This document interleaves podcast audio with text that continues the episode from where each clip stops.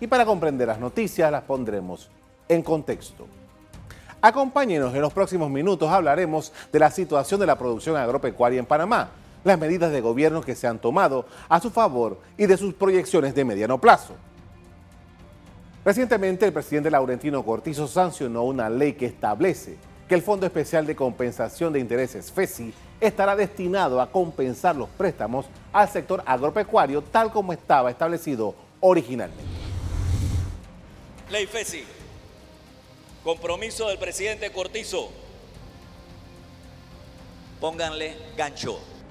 Con las modificaciones a la ley sancionada por el presidente Laurentino Cortizo, el sector agropecuario comenzará a recibir la distribución del 75% de los intereses en una primera etapa y gradualmente llegará a un aumento del 100% en el año 2024. Por otro lado, le corresponderá al gabinete agropecuario realizar la distribución del porcentaje destinado al agro con el objetivo de potenciar su crecimiento sostenido.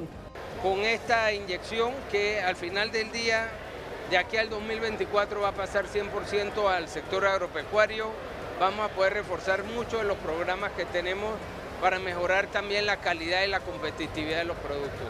Los productores esperan que con el ajuste al Fondo Especial de Compensación de Intereses ayude a reactivar al sector agro. Que nos llena de esperanza a nosotros los productores eh, por el fondo del FESI que ya sancionó la ley que traspasa el 75%, eso nos ayudaría grandemente al sector agropecuario. Esta normativa además amplía los sectores que califican para recibir el descuento en la tasa de intereses, incluyendo ahora la siembra y labores agrícolas, mejoramiento de instalaciones productivas, compra de animales, entre otros. Para recordar, el FESI es un porcentaje que se le cobra en la letra al deudor de todos los préstamos personales y comerciales mayores de 5 mil dólares en el país y que se creó para subsidiar los préstamos agropecuarios. En el año 2009, la administración Martinelli creó una ley que reformaba el Código Fiscal y dispuso que la mitad de los fondos del FESI pasaran al Tesoro Nacional.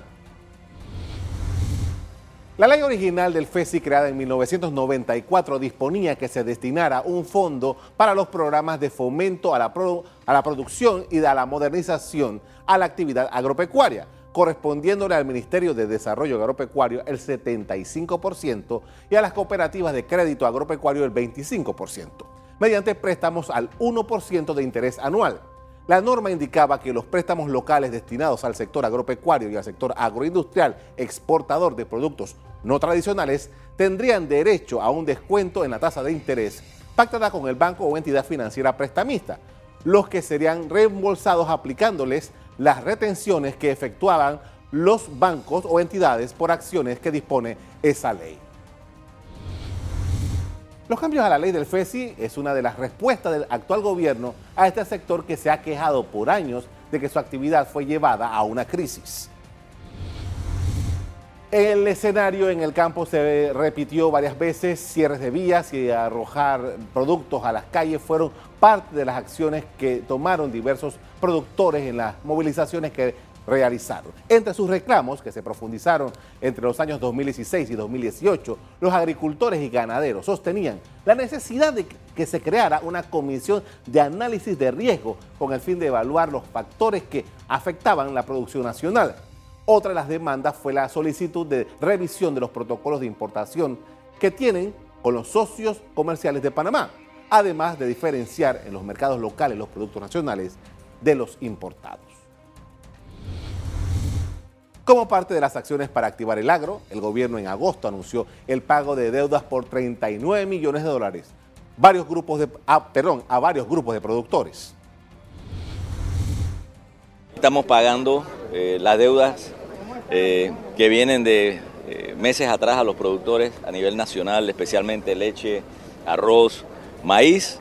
Eh, y estoy seguro que con, con este pago también se dinamiza la región. Y la idea es que estos recursos sirvan para que se dinamice la economía, que se multiplique. Según informó por su parte el ministro del MIDA, Augusto Valerrama, aún quedan algunas deudas pendientes, pero se tiene previsto cumplir con todos en el sector. Todavía quedan algunas áreas pendientes, pero se hizo un pago importante. Eh, había inclusive pagos desde hacía el año 2005 que estaban atrasados y hemos tratado de poner al día las, cuentas. Y adicional, eh, se están tomando cada día acciones en el orden de mantener eh, la producción, apoyar. Tenemos programado para este verano un programa a nivel de las provincias centrales, sobre todo por la sequía que está afectando a los productores. De acuerdo con el, ministro, el programa de verano que debe arrancar en pocos meses procurará hacer tomas de agua con el fin de evitar las pérdidas en el sector agropecuario.